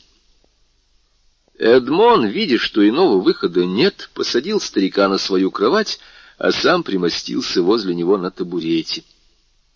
— Вам известно, — сказал Аббат, — что я был секретарем, доверенным другом кардинала Спада, последнего представителя древнего рода. Этому достойному вельможе я обязан всем счастьем, которое я знал в жизни. — он не был богат, хотя богатство его рода стали притчи во языцах, и мне часто приходилось слышать выражение «богат, как спада». И он, и молва жили за счет этих пресловутых богатств. Его дворец был раем для меня. Я учил его племянников, которые потом скончались, и когда он остался один на свете, то я отплатил ему беззаветной преданностью за все, что он для меня сделал в продолжении десяти лет.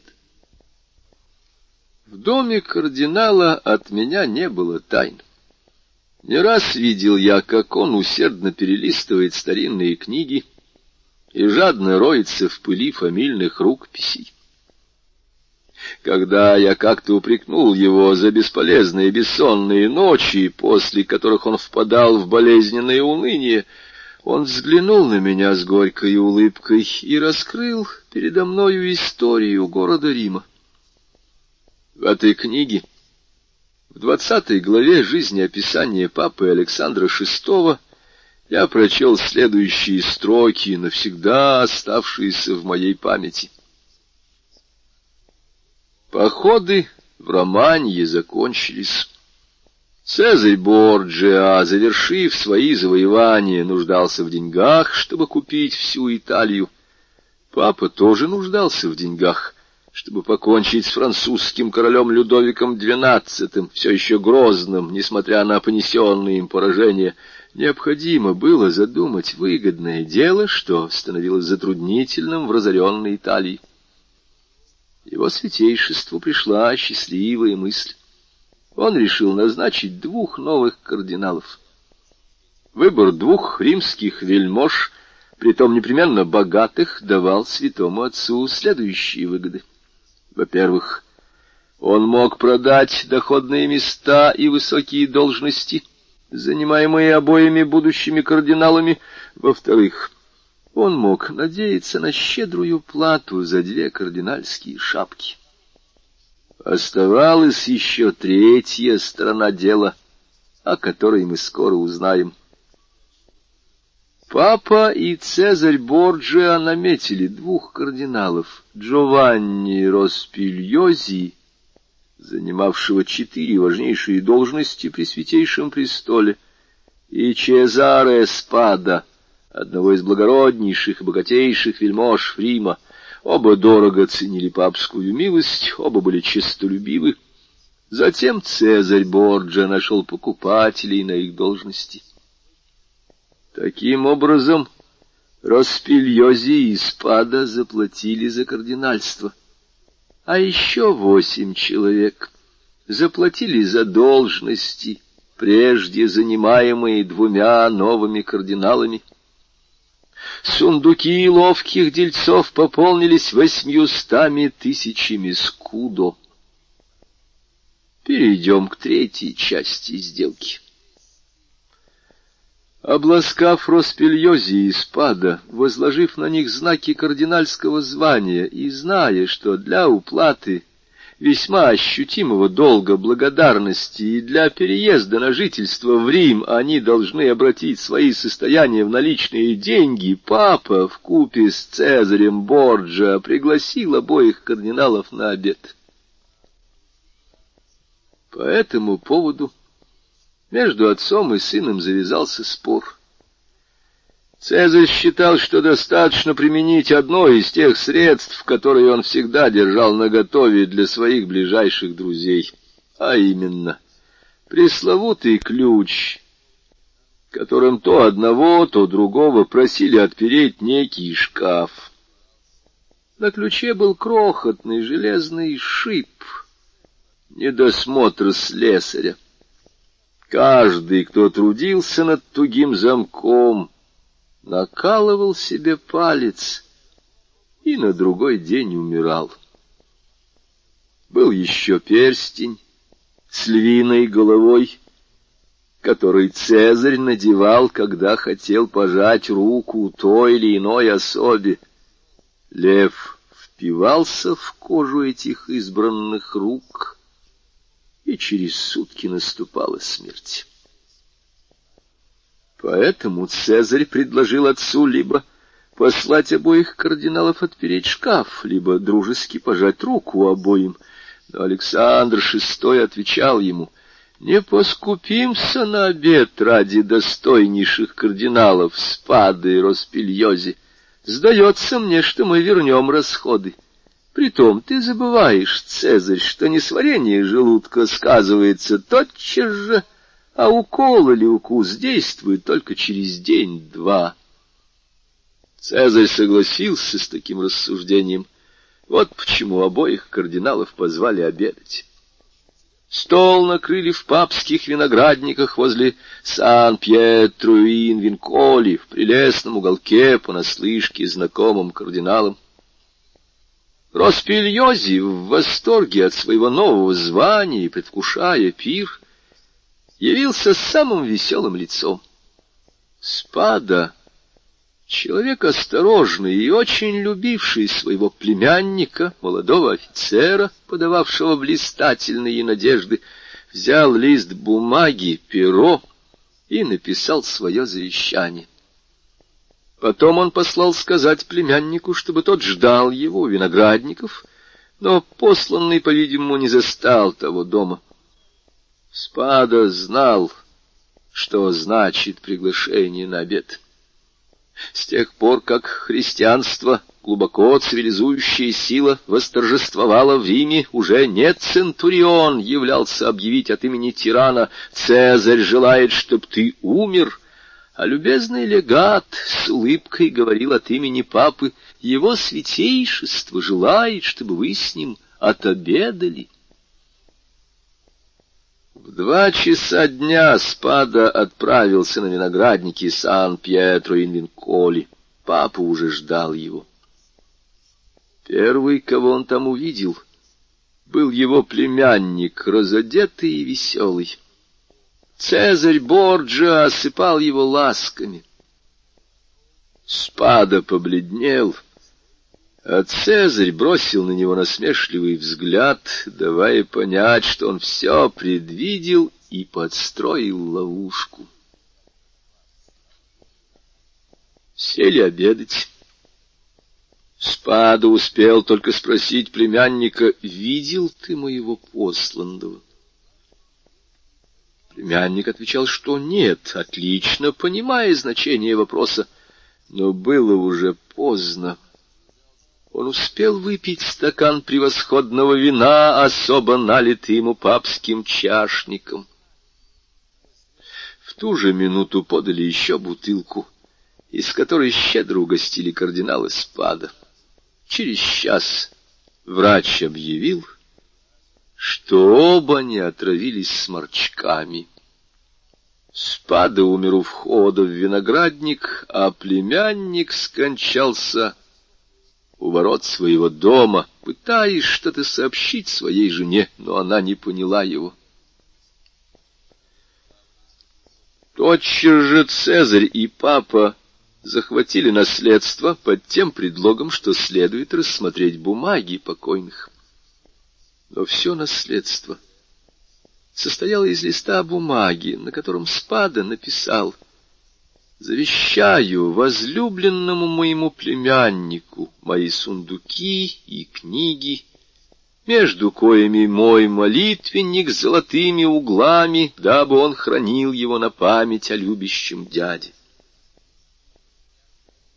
Наследники все обыскали, полюбовались молитвенником, наложили руку на мебель, девяз, что богач спада оказался на поверху беднейшим из дядей. Сокровищ ни следа, если не считать сокровищ знания, заключенных в библиотеке и в лабораториях, больше ничего не нашлось. Цезарь и его отец искали, рылись, выведывали, но наскребли самую малость — золотых и серебряных вещей на какую-нибудь тысячу скуду и столько же наличных денег. Но племянник успел сказать жене, возвратясь домой, «Ищите в бумагах дяди, там должно быть подлинное завещание».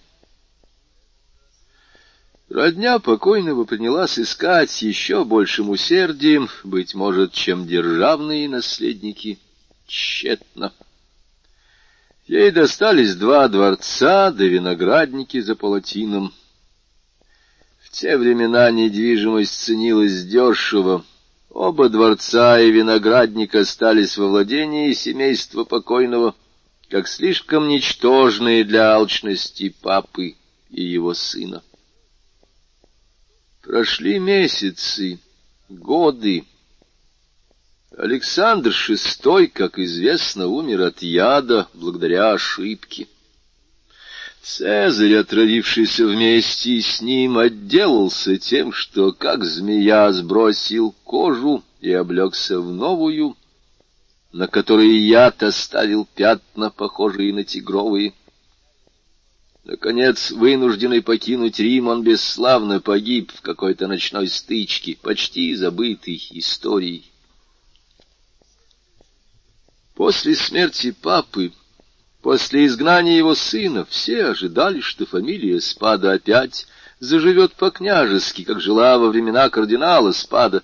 Ничуть не бывало. Спада жили в сомнительном довольстве, вечная тайна тяготела над этим темным делом. Молва решила, что Цезарь, бывший похитрее отца, похитил у него наследство обоих кардиналов. Говорю, обоих, потому что кардинал Роспильози, не принявший никаких мер предосторожности, был ограблен до нитки. До сих пор, — сказал Фария с улыбкой, прерывая свой рассказ, — вы не услышали ничего особенно безрассудного, правда? — Напротив, — отвечал Дантес, — мне кажется, что я читаю занимательнейшую летопись. Продолжайте, прошу вас. Продолжаю. — Спада привыкли к безвестности. Прошли годы. Среди их потомков были военные, дипломаты, иные приняли духовный сан, иные стали банкирами, одни разбогатели, другие совсем разорились. Дохожу до последнего вроде, до того графа Спада, у которого я служил секретарем. Он часто жаловался на несоответствие своего состояния с его положением. Я посоветовал ему обратить все оставшееся у него небольшое имущество в пожизненную ренту. Он последовал моему совету и удвоил свои доходы. Знаменитый молитвенник остался в семье и теперь принадлежал графу Спада. Он переходил от отца к сыну, превратившись, благодаря загадочной статье единственного обнаруженного завещания в своего рода святыню, хранившуюся с суеверным благоговением. Это была книга с превосходными готическими миниатюрами и до такой степени отягченная золотом, что в торжественные дни ее нес перед кардиналом слуга. Увидав всякого рода документы, акты, договоры, пергаменты, оставшиеся после отравленного кардинала и сохраняемые в семейном архиве, я тоже начал разбирать эти огромные связки бумаг, как их разбирали до меня двадцать служителей, двадцать управляющих, двадцать секретарей. Несмотря на терпеливые и ревностные розыски, я ровно ничего не нашел. А между тем... Я много читал. Я даже написал подробную, чуть ли не подневную историю фамилии Борджиа только для того, чтобы узнать, не умножились ли их богатства со смертью моего Чезаре Спада, и нашел, что они пополнились только имуществом кардинала Роспильози, его товарища по несчастью. Я был почти убежден, что наследство спада не досталось ни его семье, ни Борджиа, а пребывает без владельца, как клады арабских сказок, лежащие в земле под охраной духа. Я изучал, подсчитывал, проверял тысячу раз приходы и расходы фамилии Спада за триста лет. Все было напрасно. Я оставался в неведении а граф Спада в нищете. Мой покровитель умер, обращая имущество в пожизненную ренту, он оставил себе только семейный архив, библиотеку в пять тысяч томов и знаменитый молитвенник. Все это он завещал мне и еще тысячу римских скудо наличными с условием, чтобы я каждый год служил за упокойную мессу по нем и составил родословное древо и историю его фамилии, что я и исполнил в точности. Терпение, дорогой Эдмон, мы приближаемся к концу. В 1807 году, за месяц до моего ареста, и через две недели после смерти графа, 25 декабря, вы сейчас поймете, почему это число осталось в моей памяти. Я в тысячный раз перечитывал бумаги, которые приводил в порядок.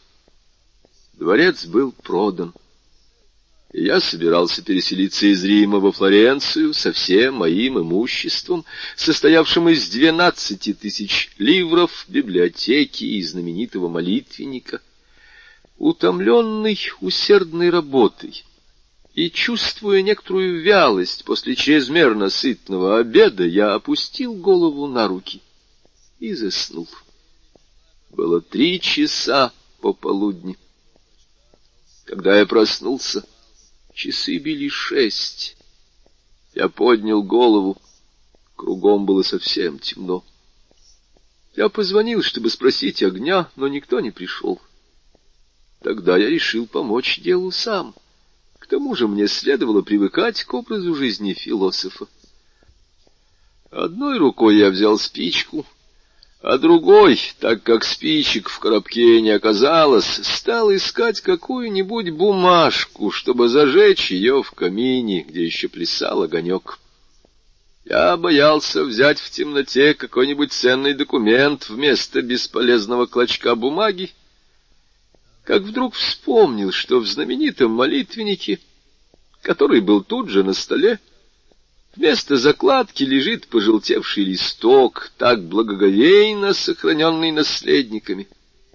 Я нащупал эту ненужную бумажку, скомкал ее и поднес к огню. И вдруг, словно по волшебству, по мере того, как разгорался огонь, на белой бумаге начали проступать желтоватые буквы. Мне стало страшно. Я сжал бумагу ладонями, погасил огонь, зажег свечку прямо в камине. С неизъяснимым волнением расправил смятый листок и убедился, что эти буквы написаны симпатическими чернилами, выступающими только при сильном нагревании. Огонь уничтожил более трети записки. Это та самая, которую вы читали сегодня утром. Перечтите еще раз, Дантес, и когда перечтете, я восполню пробелы и в словах, и в смысле. И Фария с торжеством подал листок Дантесу, который на этот раз с жадностью прочел следующие слова, написанные рыжими, похожими на ржавчину чернилами. Всего 25 апреля 1498 года Бу Александром VI, и опасаясь, что он не пожелает стать моим наследником, и Го, и Бентивольо, умерших от яда, единственному моему наследнику, что я зар, ибо он посещал его со мною, а именно в К. Монте-Кристо, все мои зол, ни алмазы и драгоценности, что один я ценностью до двух миль найдет его под двадцатый ска, Малого Восточного залива по прямой линии два от В. Этих пещерах клад зарыт в самом даль. Каковой клад завещаю ему и отдаю в по единственному моему наследнику. 25 апреля 1400 Чез. — А теперь, — сказал Аббат, — прочтите вот это. — и он протянул Дантесу другой листок. Дантес взял его и прочел. «Дучи приглашен к обеду его святейшеством, довольствуясь плату за кардинальскую шапку, то вид мне участь кардиналов Капрара, объявляю племяннику моему Гвидо Спада, ил в месте ему известном, пещерах остров, о тые слитки, монеты, кам, знаю о существовании этого клада, леонов римских скудо, и что он, лой, если идти от ерстия вырыты, нем углу второго отверстия, лную собственность, как восьмого года Ареспада. Фария следил за ним пылающим взглядом. Теперь — сказал он, видя, что Дантес дошел до последней строки, — сложите оба куска и судите сами. Дантес повиновался. Из соединенных кусков получилось следующее. Всего 25 апреля 1498 года, будучи приглашен к обеду его святейшеством Александром VI, и, опасаясь, что он не, довольствуясь платую за кардинальскую шапку, пожелает стать моим наследником, и готовит мне участь кардиналов Капрара и Бентивольо, умерших от яда. Объявляю племяннику моему Гвидо Спада, единственному моему наследнику, что я зарыл вместе ему известным, ибо он посещал его со мною, а именно в пещерах островка Монте-Кристо, все мои золотые слитки, монеты, камни, алмазы и драгоценности, что один я знаю о существовании этого клада ценностью до двух миллионов римских скудо, и что он найдет его под двадцатой скалой, если идти от Малого Восточного залива по прямой линии, два отверстия вырыты в этих пещерах, клад зарыт в самом дальнем углу второго отверстия, каковой клад завещаю ему и отдаю в полную собственность как единственному моему наследнику. 25 апреля 1498 года Чезаре Спада. «Понимаете теперь?» — спросил Фария. «Это заявление кардинала Спада и завещание, которое так долго искали. — отвечал Эдмон, все еще не вполне убежденный. — Да, тысячу раз да. Кто же восстановил его? Я. По уцелевшему обрывку я разгадал остальное, соразмеряя длину строк шириной бумаги, проникая в скрытый смысл по смыслу видимому, как отыскиваешь путь в подземелье по слабому свету, падающему сверху. И что же вы сделали, когда у вас не осталось сомнений? Я тотчас же отправился в путь, захватив с собою начатое мною большое сочинение о едином итальянском королевстве. Но императорская полиция уже давно следила за мной. То время Наполеон стремился к разобщению провинций в противоположность тому, чего он пожелал впоследствии, когда у него родился сын. Спешный отъезд мой, причин которого никто не знал, возбудил подозрение, и в ту минуту, как я садился на корабль в Пьем-Бино, меня арестовали. Теперь, — продолжал Фария, взглянув на Дантеса с почти отеческой нежностью, — теперь, друг мой, — вы знаете столько же, сколько я. Если мы когда-нибудь бежим вместе, то половина моего сокровища принадлежит вам. Если я умру здесь, и вы спасетесь один, оно принадлежит вам целиком. Однако — возразил Дантес нерешительно, — нет ли у этого клада более законного владельца, чем мы? Нет, нет, будьте спокойны, вся семья вымерла. Притом последний граф Спада назначил меня своим наследником. Завещав мне этот знаменательный молитвенник, он тем самым завещал мне все, что в нем содержалось. Если это богатство достанется нам, мы можем воспользоваться им со спокойной совестью. И вы говорите, что этот клад оценивается в два миллиона римских скудо, около тринадцати миллионов на наши деньги. Не может быть! — вскричал Дантес, устрашенный огромностью суммы. — Почему же не может быть? — сказал старик.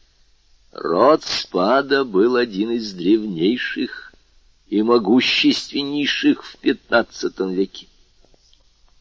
При том же в те времена, когда не было ни крупных денежных сделок, ни промышленности, такие накопления золота и драгоценностей не были редкостью.